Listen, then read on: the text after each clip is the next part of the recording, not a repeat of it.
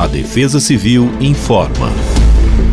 Nesta terça-feira, 19 de dezembro, o dia amanhece com o sol aparecendo entre muitas nuvens em todo o estado de São Paulo, e a tendência é de que se mantenha assim durante toda a manhã. Com a chegada do período vespertino, o aumento dos termômetros, juntamente com a incidência de umidade, contribuem para a formação de áreas de instabilidade sobre a região, que, por sua vez, favorecem a ocorrência de pancadas de chuva sobre todos os municípios monitorados.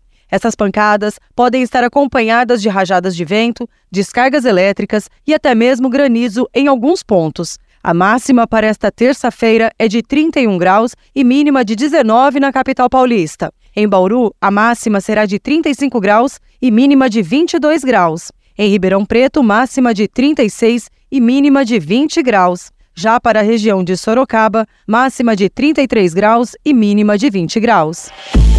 Defesa Civil do Estado de São Paulo.